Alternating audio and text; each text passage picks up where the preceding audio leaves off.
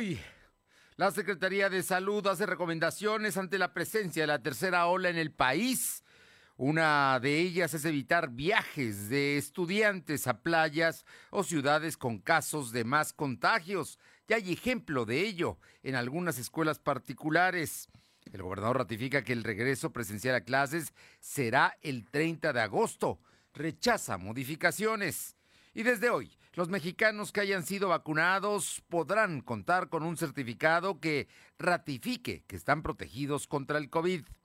En Puebla Tecnológica, Jorge Coronel nos habla sobre nueve aplicaciones con contenido malicioso encontradas en Google Play. La temperatura ambiente en la zona metropolitana de la ciudad de Puebla es de 23 grados. Lo de hoy te conecta. Hay bloqueos en el puente internacional. Está pidiendo el apoyo de la policía. Noticias, salud, tecnología, entrevistas, debate, reportajes, tendencias, la mejor información. Lo de hoy radio, Lo de hoy radio con Fernando Alberto Crisanto. ¿Qué tal? ¿Cómo está? Muy buenas tardes. Qué gusto saludarle en este martes, martes 6 de junio, de, de julio, 6 de julio, ¿eh? Con L. 6 de julio del 2021. Ya estamos aquí para darle toda la información de lo más importante y una de las cosas más importantes que hoy se dio es que se ratificó por parte de la Secretaría de Salud Federal que hay una tercera ola, que no ha habido en este momento tantos eh, enfermos hospitalizados ni muertos porque la vacuna está protegiendo, eso dijeron, pero también hay que decir que los científicos dicen que hay un desfase de dos semanas. Por lo pronto, hay una serie de, hechos importantes. El otro es que la Secretaría de Salud sacó ya lo que es el certificado de vacunación. Sí, si usted ya tiene eh, completa las dos vacunas, ya está vacunado o tú le tocó de una sola vacuna, eh, bueno, pues entonces puede usted solicitar este certificado. Le vamos a dar todos los detalles, la página a la que puede usted ingresar y le sale su certificado digital con todos los detalles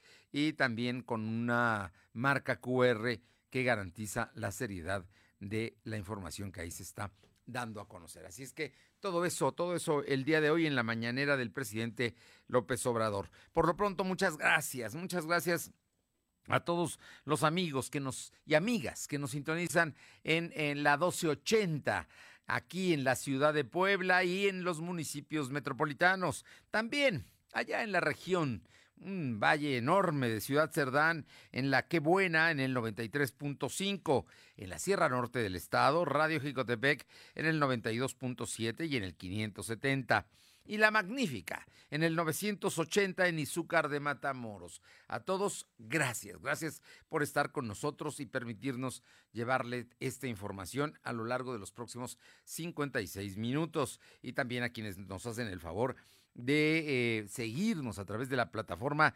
www.lodehoy.com.mx o bien en las redes sociales, en Facebook, en Instagram, en Spotify y en Twitter y también en nuestro canal de YouTube como LDH Noticias. Ahí, ahí también estamos para servirle y para darle toda la información de lo que usted va a escuchar eh, en este momento y ahí se guarda y ahí lo puede localizar a otra hora del día. Vámonos de inmediato con la información que tenemos para hoy. Esta es una nota para los amigos de la Sierra Norte del Estado de Puebla, allá que nos escuchan, porque del 7 al 9 de julio, es decir, de mañana al día viernes, se va a estar vacunando precisamente en seis municipios de la Sierra Norte para personas mayores de 40 años. Los detalles de información con mi compañero Silvino Cuate. Silvino, muy buenas tardes.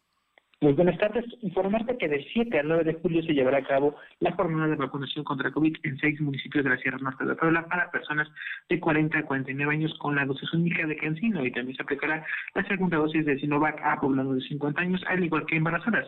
Así lo informó el secretario de Salud, José Antonio Martínez García. El funcionario estatal explicó que los municipios donde se realizará la vacunación son Jalpa, Francisco Zetamena, Pantepec, Juan Galigno, Tlacolito Beque y Venustiano Carranza. Asimismo, dijo que siguen en espera de la liberación de las 98.000 dosis de Sinovac por parte de la COFEPRIS para continuar con la inoculación a personas de 40 a 49 años. Agregó que incrementó, que incrementó el grupo de personas de entre 20 y 40 años que requieren hospitalización por complicaciones de enfermedades, aunque los internados son aquellos que presentaron comorbilidades como diabetes e hipertensión. Enfatizó que la mayoría de los hospitalizados son personas de 50 años y más que no se, que no se han vacunado. Por ello exhortó a la población a acudir a la jornada el día que les corresponde. En el tema COVID, informarte que la Secretaría de Salud registró 20 nuevos enfermos de coronavirus. En comparación con los datos de ayer, son cuatro casos menos. También se contabilizaron 12 funciones. Actualmente hay 87.479 acumulados y 12.772 fallecidos. El secretario explicó que hay 81 casos activos, además se tienen registrados 148 pacientes hospitalizados, 7 están graves. La información.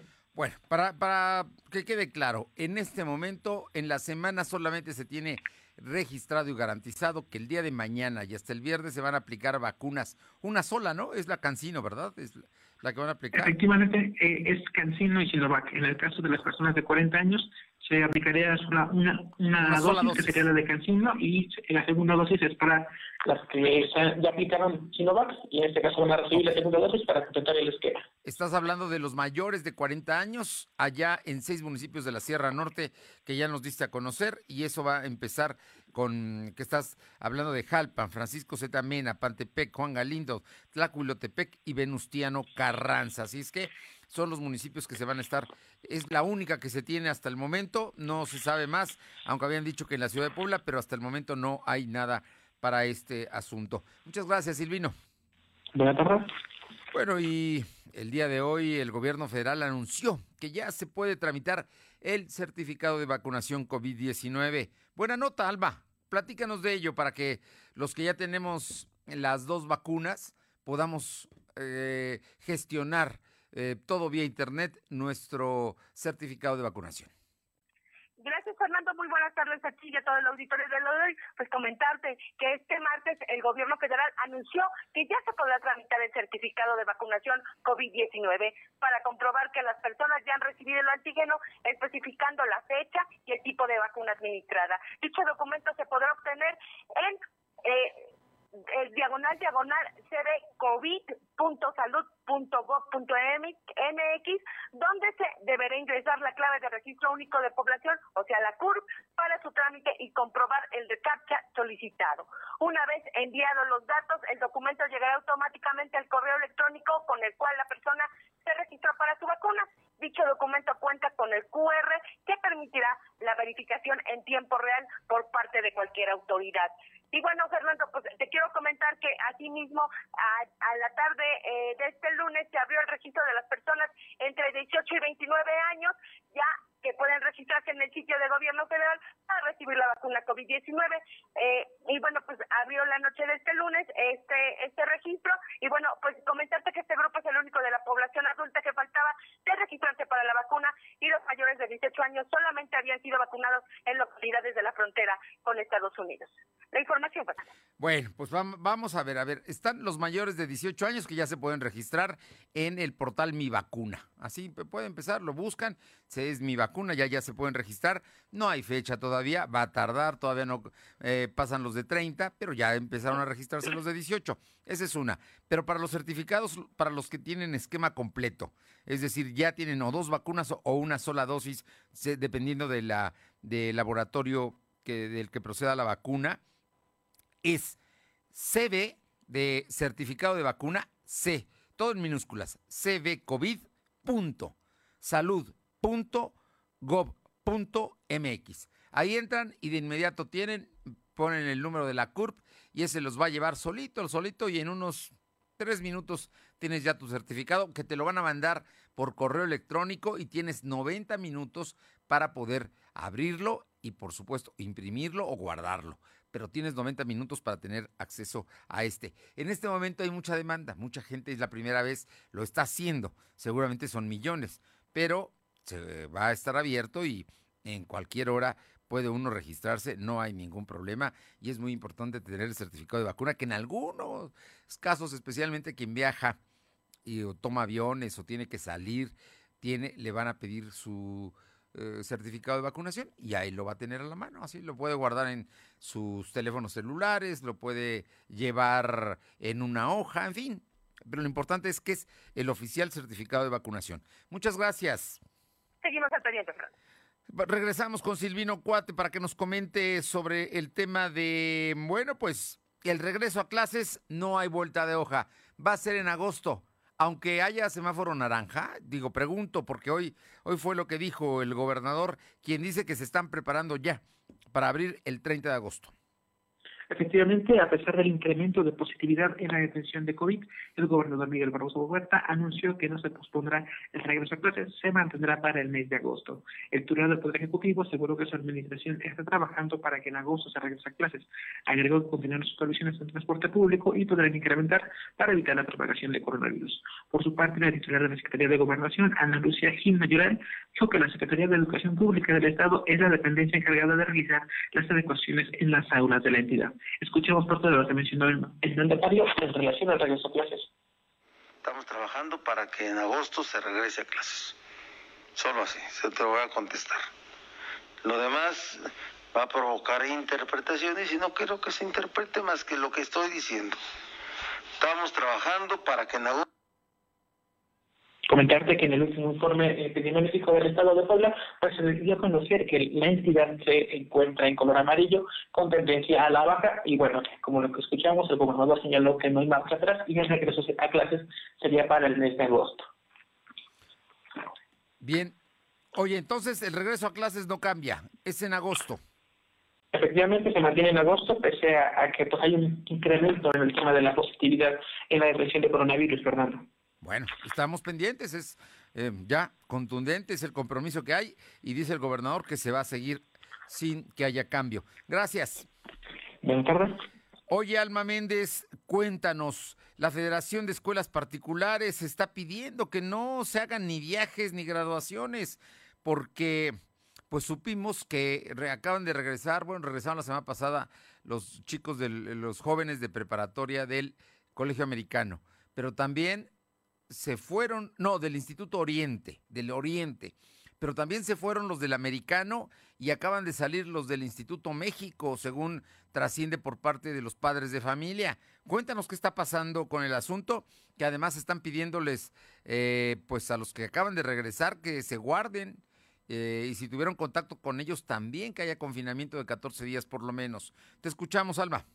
Gracias, Fernando. Pues sí, comentarte que la Federación de Escuelas Particulares en Puebla exhortó a las escuelas y a los alumnos a ser prudentes y no organizar viajes de fin de cursos, debido que aún, aunque haya movilidad, no está en la posibilidad de poder realizar ni viajes ni fiestas de graduación. Esto después de que este martes el gobierno del estado diera a conocer que más de 30 estudiantes de Puebla se encuentran contagiados de COVID-19 tras viajar a Cancún para celebrar su graduación. Y bueno, pues el presidente Arturo Guerra Bedoya opinó que no existen las condiciones aceptadas y adecuadas para poder hacer viajes de graduación, ya que mencionó que actualmente los contagios se están dando en jóvenes y no solo en personas de la tercera edad, por lo que el riesgo es mayor y no se debe pensar en este tipo de cosas para celebrar al alumno, al familiar o a los hijos, ya que por muy seguros que se ofrecen los paquetes de estudiantes, estos no pueden garantizarse.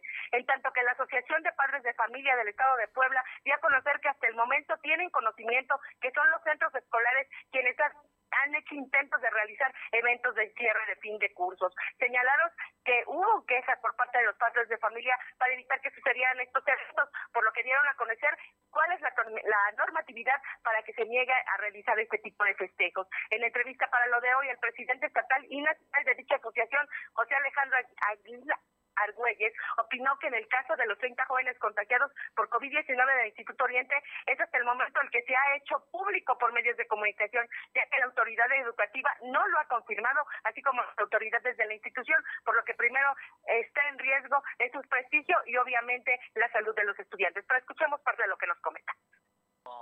sobre todo ya saben los que arman la fiesta al final de cada ciclo escolar son los centros escolares, entonces sí existieron algunas quejas y los propios padres, los dos, lo que hacemos es empoderarlos, darles a conocer cuál es la normatividad para que en su momento se nieguen a estar apoyando ese tipo de actividades.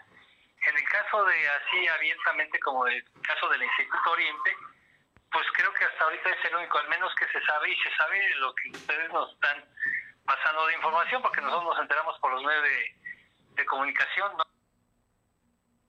Comentarte, Fernando, que eh, dijo que queda en entredicho la autoridad ejecutiva, puesto que se debe sancionar y vigilar que se observe lo que marca la norma y sobre todo que exista un protocolo a nivel nacional que dicte la propia Comisión de Salud que se ha formado para poder ir dando soluciones propias de la pandemia y las propias acciones que el Ejecutivo Estatal emprendió con la Secretaría de Salud. La información, Fernando. Bueno, pues ahí está el asunto, ahí está el asunto con todo lo que implica y obviamente pues los contagios que han ido en aumento y que en este momento, bueno, pues es la verdad es que también se entiende esa esa parte. Es el último la última ocasión que muchos de ellos jóvenes que terminan la preparatoria se van a volver a ver, algunos irán a la misma universidad, algunos van a cambiar de ciudad o de estado, algunos irán a otras instituciones educativas diferentes y por ello es entendible que quieran pues tener este viaje final de, de eventos. Pero bueno, está en riesgo su salud. Es el tema que hoy está, está subrayándose porque ya hay ejemplos de gente que se enfermó y hay que esperar todavía porque algunos no lo desarrollan rápidamente, no se incuba de inmediato. Entonces, esperemos que nada más quede en esos 30 y que finalmente no haya mayores consecuencias. Una jovencita que tuvo neumonía precisamente del oriente, ya salió adelante, no tuvo, eh, se pudo recuperar rápidamente. Pero bueno, vamos, vamos a estar muy atentos a todo esto. Gracias.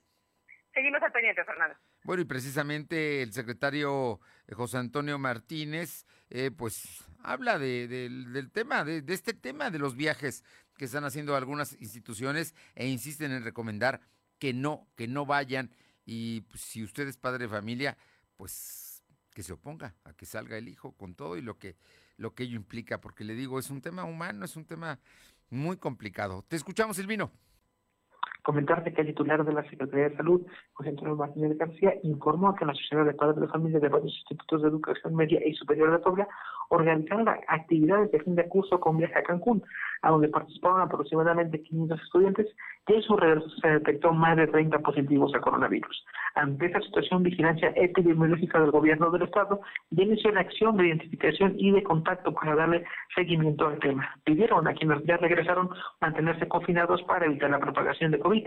Entre los estudiantes hay una joven que presentó una neumonía, pero ya fue dada de alta en el hospital. Sin embargo, se encuentran con manejo domiciliario. El secretario exhortó a toda la población que estuvo en contacto con los estudiantes realizar la prueba para saber si son positivos. Además, presentó el número 55-106-06, extensión 3031, para que reciban asesoría y puedan tener un seguimiento a distancia.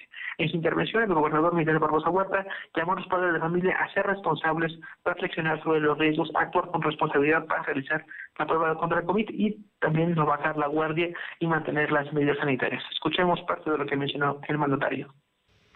Ya tenemos ubicados a la mayoría de muchachos que están viajando a, que viajaron, unos siguen de viaje en Cancún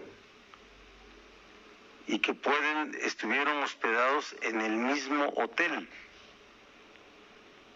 Estuvieron hospedados en el mismo hotel. Y sabemos hasta cuántos hospedados por habitación. Bueno, como la acabamos de escuchar, el mantel aseguró que ya tienen identificados todas las personas y se, va a dar seguimiento al tema principalmente para que no exista pues una repercusión enorme en el tema del registro de, la pandemia, Fernando. Bueno, pues es un asunto delicado todo eso que está marcando, pero bueno, vamos a ver, esperemos que las cosas cambien. Oye, y por otra parte, cuéntame, hubo hoy uno pues un aparatoso, eh, una explosión en un departamento de la torre residencial Las Flores, allá en Cuautlancingo, muy cerca del periférico. Dos personas resultaron heridas. Efectivamente, desde la madrugada de esta mañana, pues eh, Después de la explosión que se registró la madrugada de esta martes en Cuauhtémoc, el secretario de Salud, José Antonio Martínez de García, informó que hay dos lesionados que fueron trasladados a RIMS de traumatología y ortopedia. Que los afectados fueron una mujer de 26 años de edad que tiene 45% de quemaduras de primer grado y segundo, en cara, manos y espalda, también un masculino de 28 años de edad con el 70% de quemaduras, Cabe recordar que vecinos de Torres de la recién de las Flores, pues fueron quienes reportaron un fuerte estallido que se escuchó a las 5.35 de, de este martes. Posteriormente, el incendio fue controlado por cuerpos de bomberos de la Secretaría de Seguridad Pública. En otro tema, comentarte que el gobernador Miguel Barroso Huerta dijo que el Ayuntamiento de Puebla se caracterizó por permitir el ambulantaje en el centro histórico y en el periodo que le queda, pues no va a poder resolver esta problemática. Aseguró que espera que en la próxima administración se establezcan mesas de diálogo con los locatarios para poder regular el comercio, Fernando. Esto, por otra parte, en el tema del ambulantaje, ¿no? Pero pues yo no, yo no veo que este, este ayuntamiento ya dijo que no, que los ambulantes vienen desde la eh, época pre eh, bueno, desde la eh, desde antes de la conquista y que pues son los comerciantes que no van a hacer nada por quitarlos, ¿no? Ya, ya lo dijo esta administración. Vamos a ver finalmente qué resulta. Muchas gracias. Buenas tardes.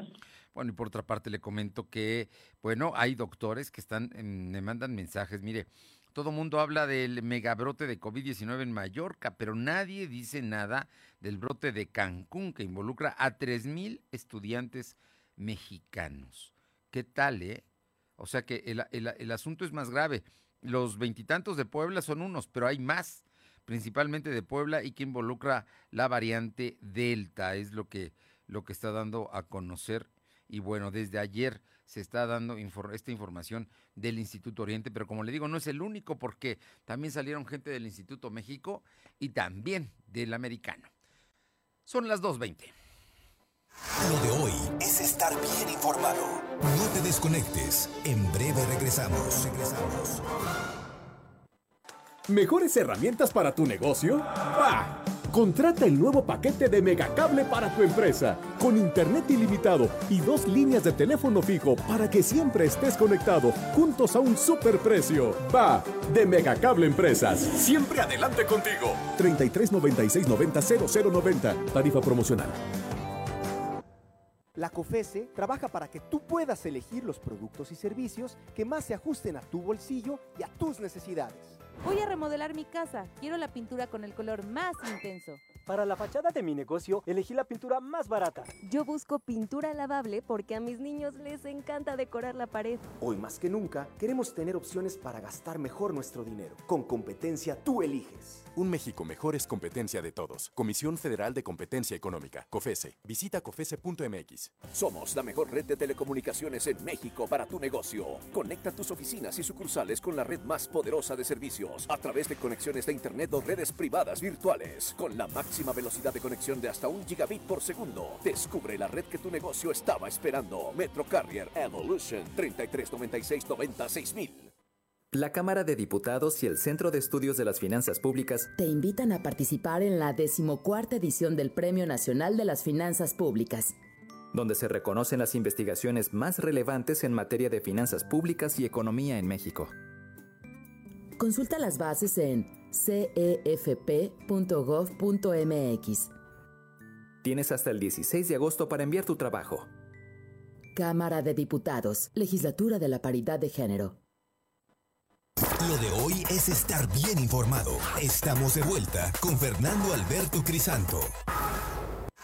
La tecnología es lo de hoy. Mantente conectado. Son las 2 de la tarde con 22 minutos en Puebla Tecnológica. Jorge Coronel, que es profesor investigador del TEC de Monterrey, Campus Puebla y consultor en marketing digital. Esta tarde en Puebla Tecnológica, Jorge Coronel nos habla sobre nueve aplicaciones, ojo, nueve aplicaciones con contenido malicioso encontradas en Google Play. Atención, porque esto puede afectar la información que tenemos en nuestros aparatos eh, digitales. Así es que téngalo en cuenta. Jorge, muy buenas tardes. Amigos de lo de hoy, como siempre un placer saludarlos. Jorge Coronel aquí con ustedes conversando sobre lo que puede haber y las novedades que hay en la parte mm, digital de este entorno que vivimos. Y bueno, hoy queremos conversar en este espacio de Puebla Digital sobre, eh, bueno, algunas aplicaciones, particularmente nueve apps en el sistema operativo Android que se ha comprobado que han robado contraseñas en Facebook. Esto para que usted tenga mucho cuidado, si por alguna razón las descargó, bueno, pues que las borre, las quite o simplemente si está pensando hacerlo, pues evite, evite descargarlo, ¿no? Además de esto, pues es un espacio muy, muy importante por la interacción que se tiene, ¿no? Vamos a empezar entonces. Primero, uh, acorde a la información de la compañía de ciberseguridad Dr. Web, eh, lanzó un comunicado en donde señala que hay aplicaciones maliciosas que esconden archivos maliciosos que funcionan de diferente tipo, que, como son gestores de contraseñas, editores de imágenes o apps de horóscopos de horóscopos, perdón. Se comprobó en nueve de ellas que están disponibles en Google Play, es decir, la tienda para descargar aplicaciones eh, de Google. Bueno, pues están presentando estas anomalías y los títulos, es decir, los nombres de estas aplicaciones son eh, Processing Photo, App Lock Keep, eh, Rubish Cleaner, Horoscope Daily, Horoscope PI, App Lock Manager, Lockit Master, InWell Fitness y PIP Forum. Estas, estas aplicaciones que estamos como que estamos uh, comentando con ustedes, bueno, pues son aplicaciones que a final de cuentas tendrían uh, usos muy sencillos como editar fotografías, ver horóscopo, pero esconden archivos maliciosos. Y la suma de descargas de todas ellas está alrededor de 5.8 millones. Es decir, hubo casi 6 millones de usuarios que descargaron estas aplicaciones entre todas ellas. Las aplicaciones afectadas contenían una variante del troyano Android PWS Facebook.15 eh, que utiliza formatos de archivos eh, script de Java para robar información del usuario, como sus datos, sus contraseñas para acceso a Facebook y algunos otros datos que normalmente eh, sirven para crear perfiles de las personas. Para hacerse con los datos de acceso, eh, estas aplicaciones pedían a los usuarios que se identificaran con sus cuentas de red social para acceder a las funciones premium, lo cual pues evidentemente quedaba registrado los datos que la gente declaraba y bueno pues por eso ya podían tener acceso además de el seguimiento con los troyanos y demás.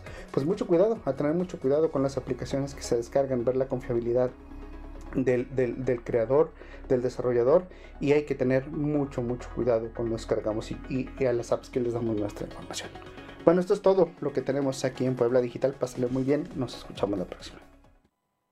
Gracias, Jorge Luis, gracias. Bueno, y esta tarde tenemos una entrevista con Claudia Martínez, directora del colectivo nacional Alerta Temprana de Periodistas y Personas Defensoras de Derechos Humanos, para que hablemos de el tema de los derechos humanos en la comunidad indígena de Coyomeapan. ¿Qué tal, Claudia? Muy buenas tardes, muchísimas gracias. Lisanto, gracias a ti. Buenas tardes. ¿Cómo estás? Bien. Ubícanos dónde está Coyomeapan y ubícanos el tema de problema de derechos humanos que enfrentan la comunidad.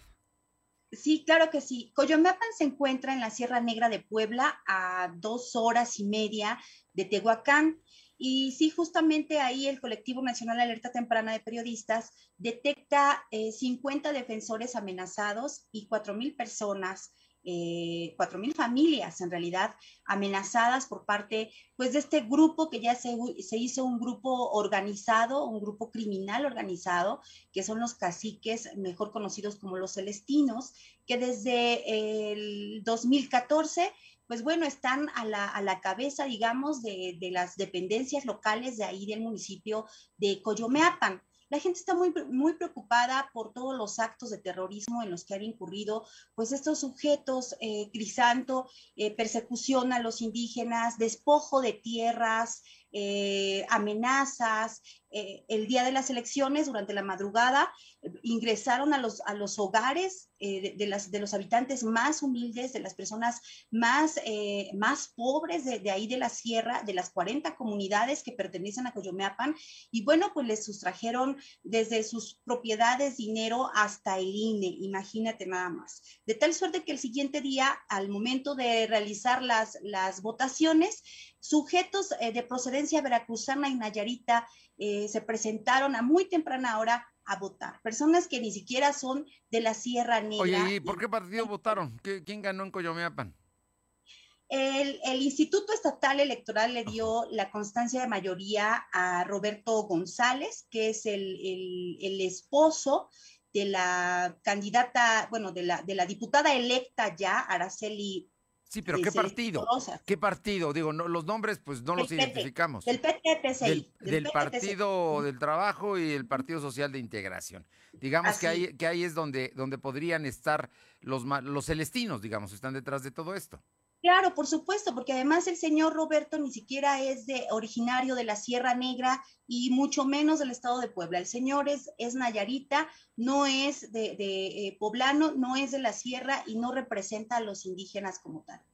Por ello, bueno, pues te, adelanto, ya, ya tiene conocimiento. Afortunadamente eh, actuó de manera inmediata el titular de la Fiscalía de Derechos Humanos, el doctor Ulises Sandal Ramos, ya tiene, ya tiene conocimiento de las amenazas a los defensores de derechos humanos, ya, ya se, realizaron algunas denuncias. El día de hoy se presentaron eh, justo en el Complejo Metropolitano de Seguridad Pública Regional las personas que denunciaron para que se les dé una asistencia psicológica pero bueno, se encuentran ahí en Tehuacán justamente con un pequeño problema que eh, pues las psicólogas como tal pues estuvieron discriminando a los indígenas que se presentaron a declarar, bueno, a hacer su, estudio, su evaluación psicológica de qué tan afectados se encuentran por las amenazas eh, ocurridas, lo, que ha venido ocurriendo. Y bueno, pues resulta que como no saben hablar en español, no hablan bien el español, pues ellas no les pueden tomar, pues, la, digamos, como el estudio psicológico, ¿no? Y eh, ese es un problema de la fiscalía, ¿no? Es un problema de la exacto, fiscalía. pero de la fiscalía de Tehuacán, no de la de derechos, bueno,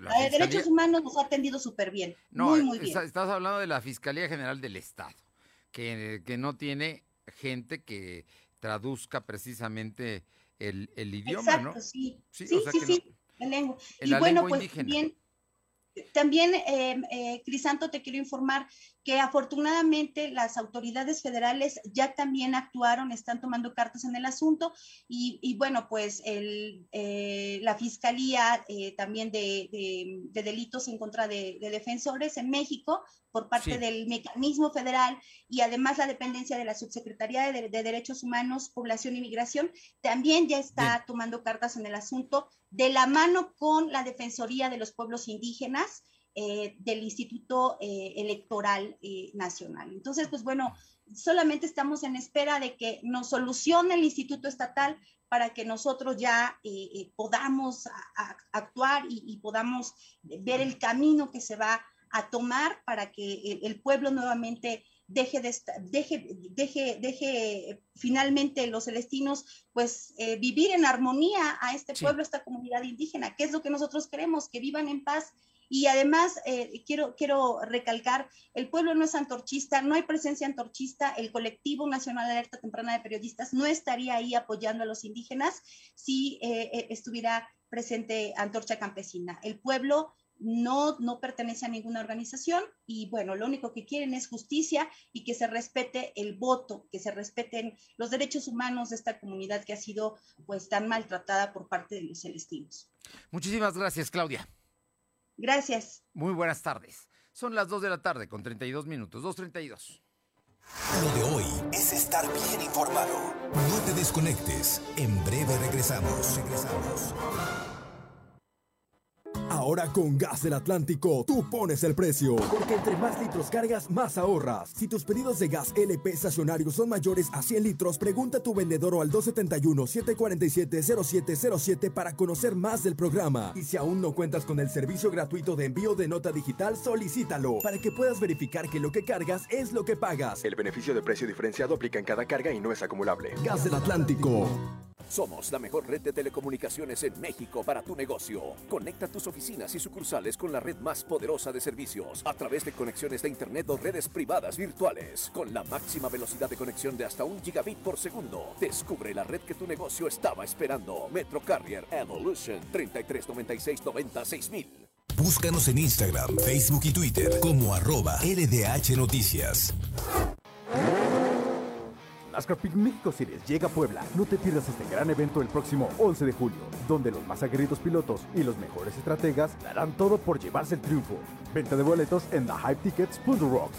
Sigue nuestras redes sociales para conocer más información sobre la carrera. Esto es NASCAR Peak México Series.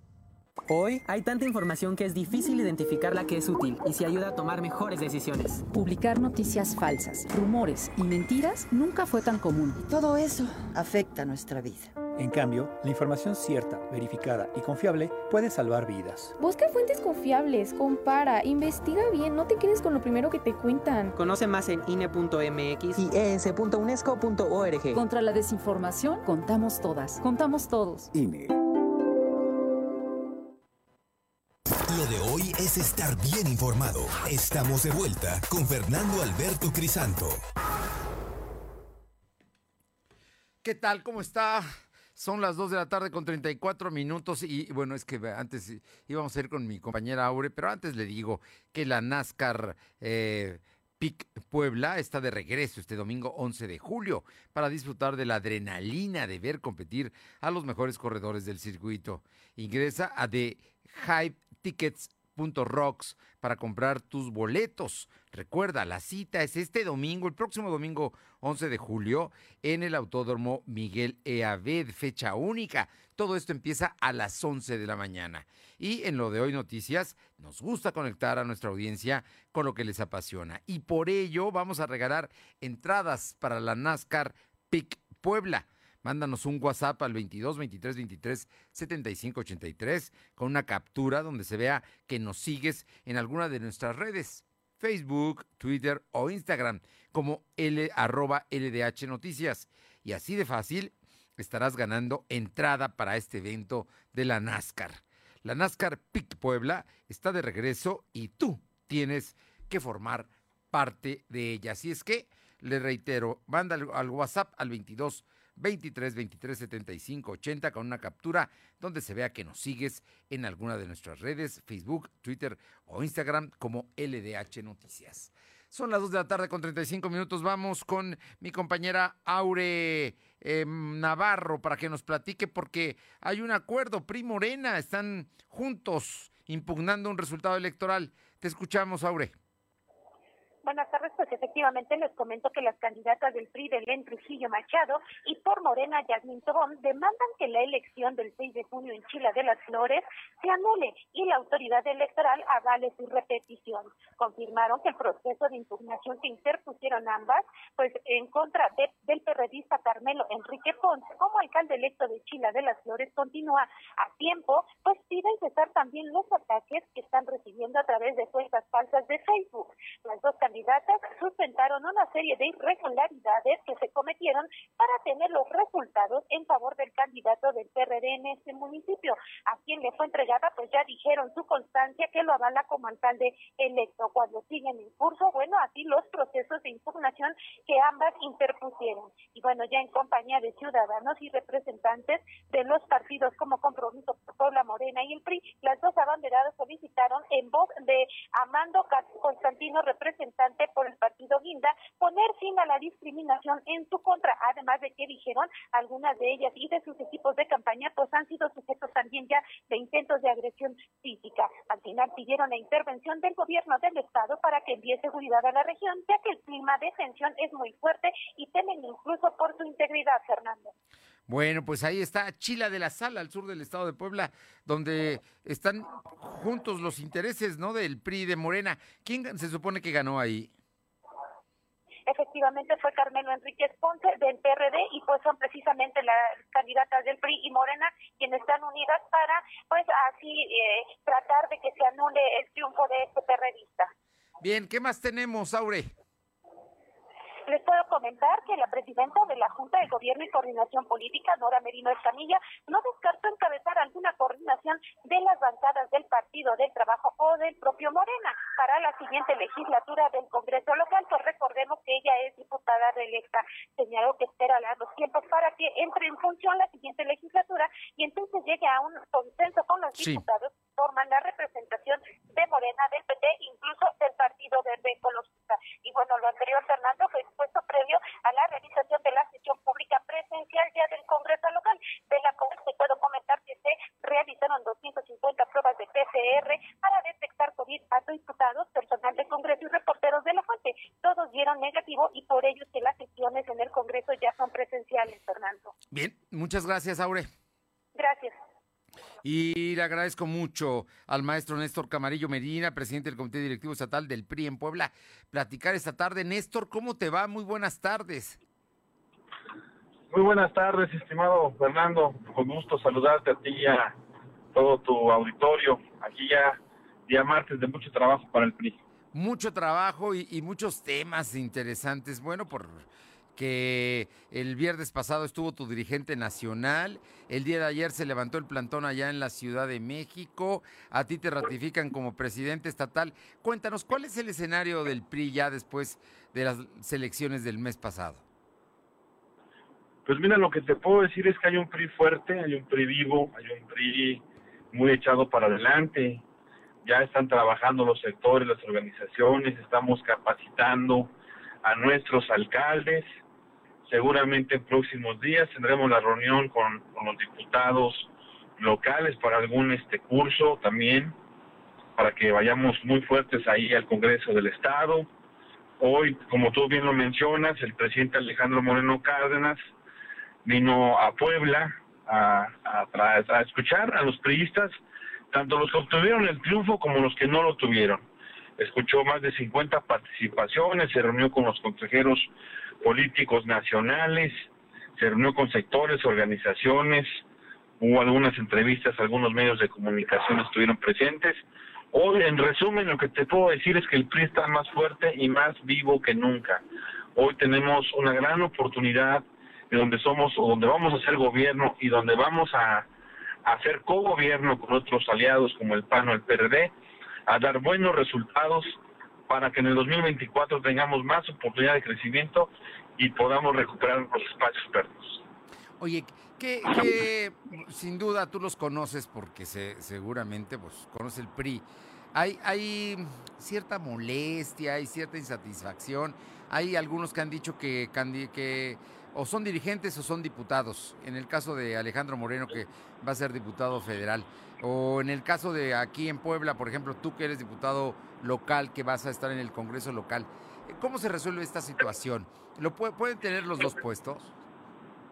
Pues mira, eh, ya desde hace más de una década, no es la primera ocasión que se da.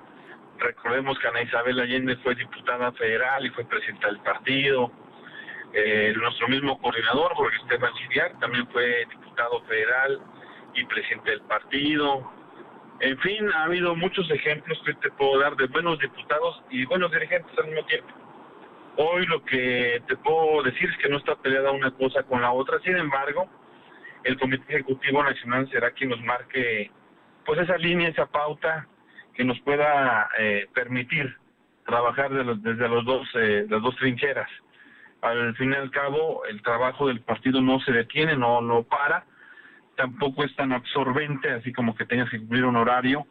Trabajamos sábados y domingos, principalmente en giras por todo el estado, y bueno, el trabajo legislativo pues es entre semana. Entonces, yo creo que habrá que esperar, no, no me quiero adelantar.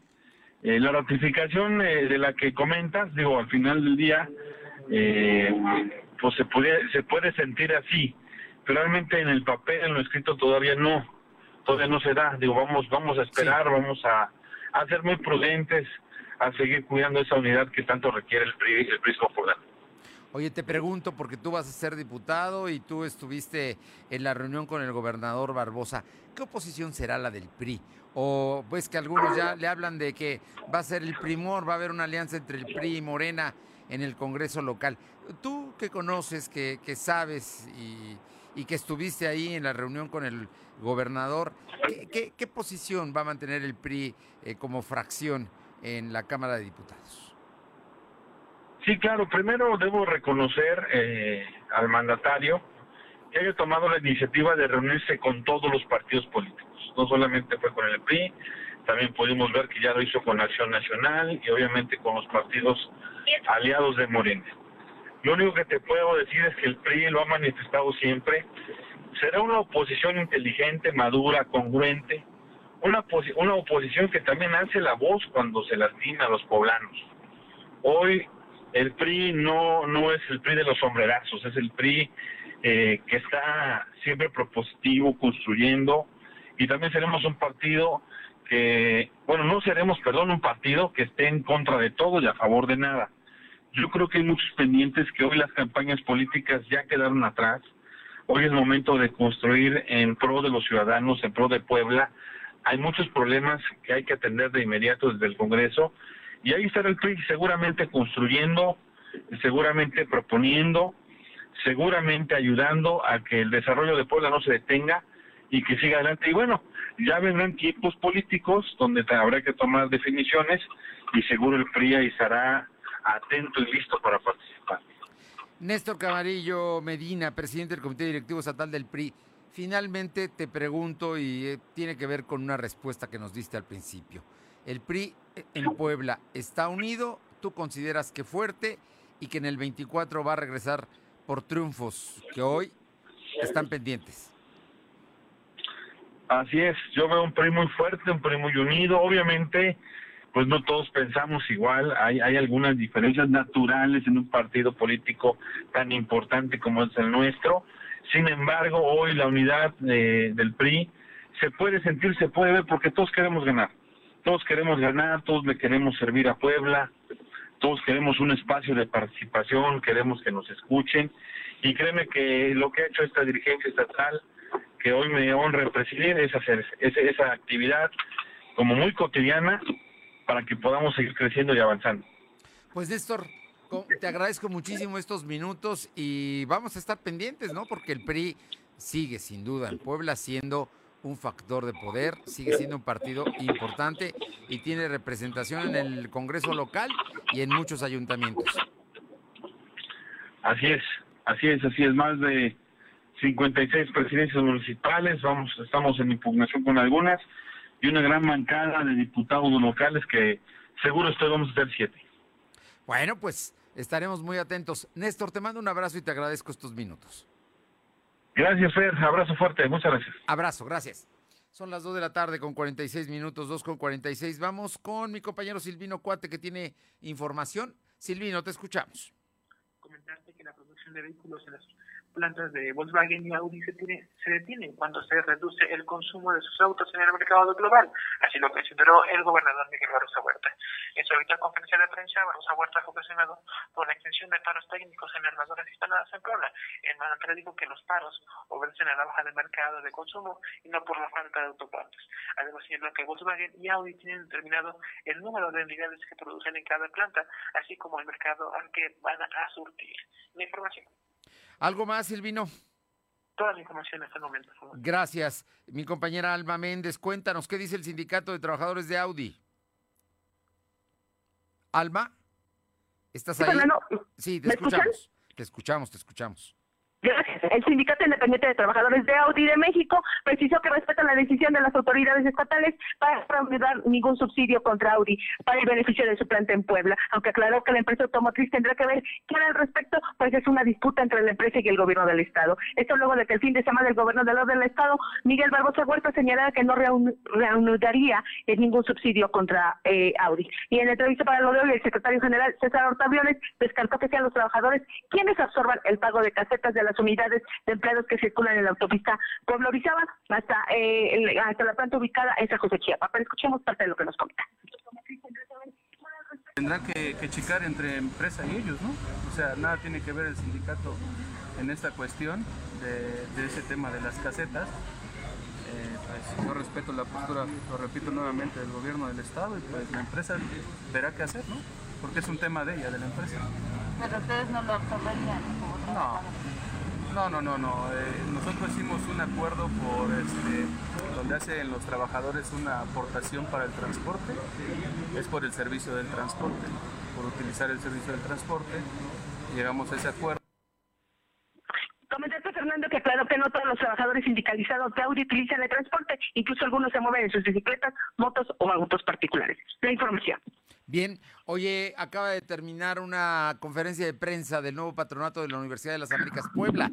Hay ya noticias, ¿no? Así es, comentarte que el nuevo patronato de la Universidad de las Américas Puebla, encabezado por su presidente Horacio Magaña, el vicepresidente Pablo Jiménez y el secretario Adalberto Ramos, informaron que se presentaron tres denuncias contra el rector Luis Ernesto Derbez y las vicerrectoras Mónica Ruiz y Mario Vallejo por los delitos de robo de documentos, delincuencia organizada y lavado de dinero, además de una por administración fraudulenta donde se detectaron además operaciones de triangulación de capital de la Casa de Estudios y la Fundación Mary Street Jenkins, presentadas ante la Fiscalía Estatal y Federal. Indicaron que han buscado acercamiento con los altos directivos de la anterior administración, pero remarcó que no ha habido una respuesta positiva y adelantaron que ven muy difícil la continuidad del rector Luis Ernesto Derbez. En conferencia de prensa, el abogado penalista Ricardo Gursa señaló que además hay una denuncia por administración fraudulenta, donde se detectaron además de operaciones de triangulación, estudios y fundación de Mary Street Jenkins presentadas ante la Fiscalía Estatal y Federal. Escuchemos parte de lo que nos comenta. Y ha sido desafortunado que, que, que ha habido un rechazo no están en una actitud de cooperar cuando los ocupantes de que ellos deben de velar por los intereses de la comunidad estudiantil.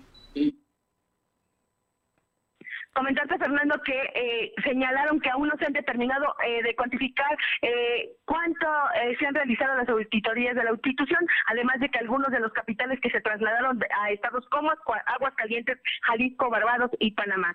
Además, se precisó que las personas que están denunciadas son Mónica Ruiz Huerto, Mario Vallejo, Luis Ernesto Derbez, Alejandro González, Jesús Salvador Minjagos, Elodia Soria de Landa, Roberto de Landa, Margarita Jenkins, Virgilio Muñoz, Juan Guillermo Jenkins, Juan Carlos Jenkins, y Manuel Mestre. La información, Fernando. Bueno, oye, eh, eh, el asunto es que entonces ya Luis Ernesto Derbez ya no es rector de la UDRAP, si lo están demandando ya dejó de ser rector, Las vicerrector, los vicerrectores también dejan de ser rectores, los están haciendo acusaciones muy severas, seguramente esto va a iniciar un proceso penal, son las auditorías, pero hay un tema que es fundamental, ¿y las clases? Eh, Fernando, comentarte que eh, dijeron que los alumnos no tienen nada que temer, incluso ellos están optando porque los alumnos regresen a su normalidad, que estos son temas única y exclusivamente jurídicos, pero, ellos no van por la afectación de los alumnos ni de los maestros, además de que no va a haber despido. No, no, no, por eso, pero ¿van a regresar a clases con la policía adentro o ya se salió la policía? Ellos comentaron que la policía todavía tiene que estar precisamente para estar vigilante de este tipo de temas. Pues los pero ¿de quién? Si no son no no no estás hablando de vamos, policías en un campus universitario me parece un exceso. Así no van a regresar ni los alumnos ni los maestros, ¿no? Yo yo lo veo, es más, el gran reclamo es que esté la policía al interior de la UDLAP. Pero en fin, ahí está el tema, ahí está el asunto, dice que van a hacer que vuelvan, pero ya deberían estar en su verano y no están desde la semana pasada, ¿no? O sea que Vamos a ver cuándo regresan. Ya hay mucha incertidumbre por parte de los alumnos, los padres de familia y también de los académicos, por supuesto, más allá del conflicto que hoy dieron a conocer ya formalmente en contra de Luis Ernesto Derbez, la estructura, sus vicerrectores y la estructura administrativa. Muchísimas gracias. Bien, y vámonos rápido con Aure Navarro. Aure, problemas en los caminos de la Sierra Negra, te escuchamos. Efectivamente, el diputado local Valentín Medel Hernández informó que al menos cuatro accesos carreteros importantes que conectan al mismo número de municipios de la Sierra Negra Oriental pues han registrado daños provocados por las lluvias de las últimas semanas. Los municipios afectados son Chilchotla, Pinexclán, Chichiquila y Saltillo de la Tragua por lo que lugareños y propias autoridades han pedido a las, a, la, en este caso, a las autoridades de transporte, pues atienda el llamado de auxilio, ya que por varias horas o minutos se han quedado sin acceso entre comunidades. Confirmó el congresista que en estos municipios se han presentado desde encharcamientos sencillos hasta hundimientos y algunos desprendimientos de los cerros en dicha zona, lo que ha generado pues miedo ya entre la población, Fernando. Muchas gracias. Gracias. Y bueno, sé que y siguen las lluvias, ¿eh? Por lo pronto, Margarita Benítez de Santa Clara nos pide la, la, página para el certificado de vacunación. Ojo, la página es C de certificado, B de C de COVID, CB COVID todo junto, punto, salud, punto, gov, punto, MX. Ahí está. No tiene usted ningún problema. CB COVID, punto, eh, salud, .gov.mx y ahí puede usted iniciar el registro de su vacuna. Volvemos. Lo de hoy es estar bien informado. No te desconectes. En breve regresamos. Regresamos. ¿Mejores herramientas para tu negocio? ¡Bah! Contrata el nuevo paquete de Megacable para tu empresa, con internet ilimitado y dos líneas de teléfono fijo para que siempre estés conectado, juntos a un superprecio. Va, de Megacable Empresas. Siempre adelante contigo. 33 96 90 0090. Tarifa promocional. NASCAR Peak México Series llega a Puebla. No te pierdas este gran evento el próximo 11 de julio, donde los más aguerridos pilotos y los mejores estrategas darán todo por llevarse el triunfo. Venta de boletos en thehypetickets.rocks. Sigue nuestras redes sociales para conocer más información sobre la carrera. Esto es NASCAR Peak México Series. La vacuna contra la COVID-19 es segura, universal y gratuita. Nadie puede vendértela ni pedirte dinero para que te la pongas. Si necesitas denunciar a una persona servidora pública, visita sidec.funcionpublica.gov.mx o llama al 911.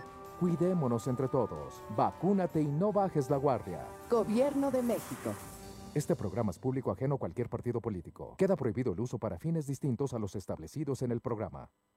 En Gas del Atlántico nos comprometemos contigo. Llevamos tu pedido pesado hasta tu hogar con nota física y digital, asegurándote el peso completo. Y si no pesan tu tanque, el contenido es gratis en tu próxima compra. Recuerda que también tenemos para ti el azulito seguro y rendidor. Encuéntralo en tu tiendita o punto de venta más cercano. Pedidos al 271-747-0707. Gas del Atlántico.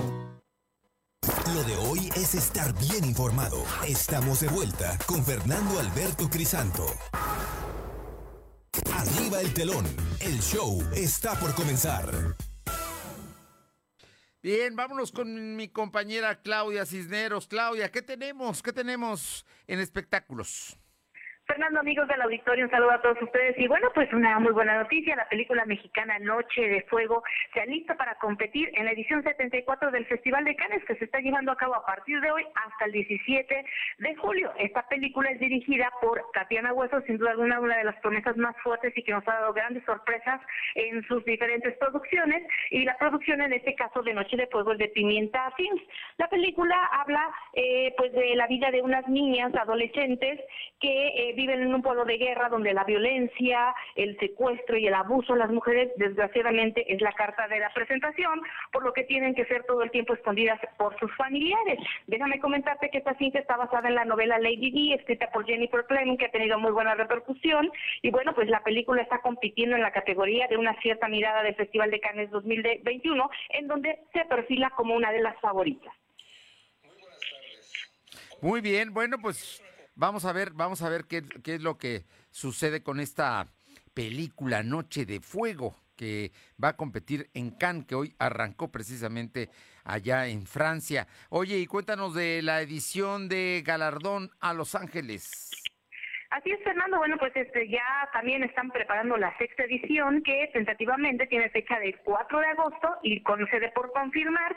Este es un galardón que se entrega principalmente por trayectoria. Este año está aterrizado un poquito más a lo que es la cultura. Eh, harán una remembranza por el bicentenario del Chile Nogada, pero bueno, pues también hay muchas personas que serán los homenajeados por trayectoria. Entre ellos vamos a encontrar a muchos poblanos como Freddy Germán Ortega, Salvador Sánchez, el primer actor, Luis Felipe Tobar, también está Moisés Suárez, eh, una sorpresa estino, la ficha eh, roja de Parchís, que bueno, pues está confirmado. Y bueno, pues también vamos a ver eh, otros premios a trayectorias como Shaura Espinosa, a la Sonora Santanera y también a compañeros de los medios de comunicación, destacando al compañero periodista y fotógrafo Salvador Bonilla. Ah, mira, el querido Chava.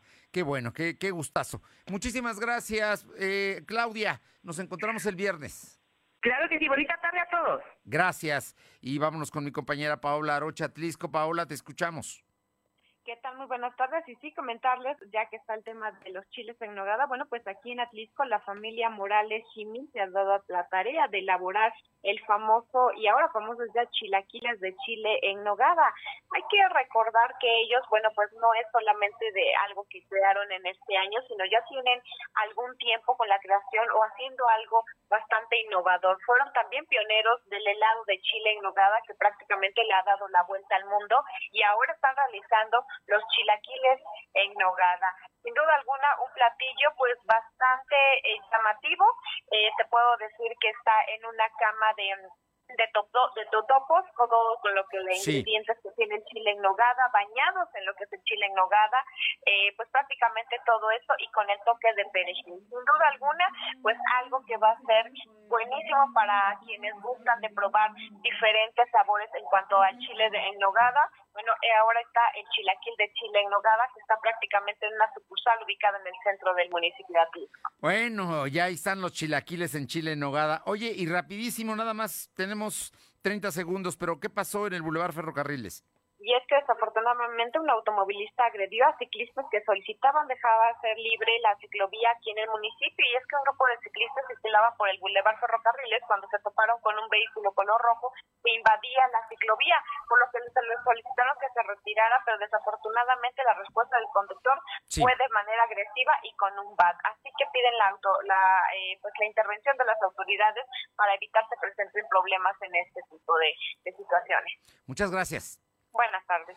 Y rápido, Caro Galindo, tenemos, estamos por terminar, pero tenemos algo de última hora ya en San Martín. Comentarte que elementos de la Policía Municipal de Texmeluca lograron el aseguramiento de un hombre originario de San Baltasar Temaxcalaca que agredía a una mujer en la colonia Carrillo Puerto. Fue puesto a disposición de la autoridad ya que portaba un arma de fuego. Bueno, pues ahí temas que se están, que se están presentando. Muchísimas gracias. Buenas tardes. Gracias. Buenas tardes. Y buenas tardes a usted que estuvo con nosotros el día de hoy. Eh, precisamente lo de hoy radio. A partir de las 2 de la tarde el día de mañana nos encontramos nuevamente. Pásela bien, vamos a cuidarnos. Ya está la tercera ola. Vamos a cuidarnos. Que tenga buena tarde. Gracias. Fernando Alberto Crisanto te presentó lo de hoy radio. Lo de hoy radio. Te esperamos de lunes a viernes, de 2 a 3 de la tarde por esta frecuencia, en la cobertura más amplia a nivel estatal. Y síguenos en internet www.lodehoy.com.mx y en nuestras redes sociales como arroba LDH Noticias. Lo de hoy Radio.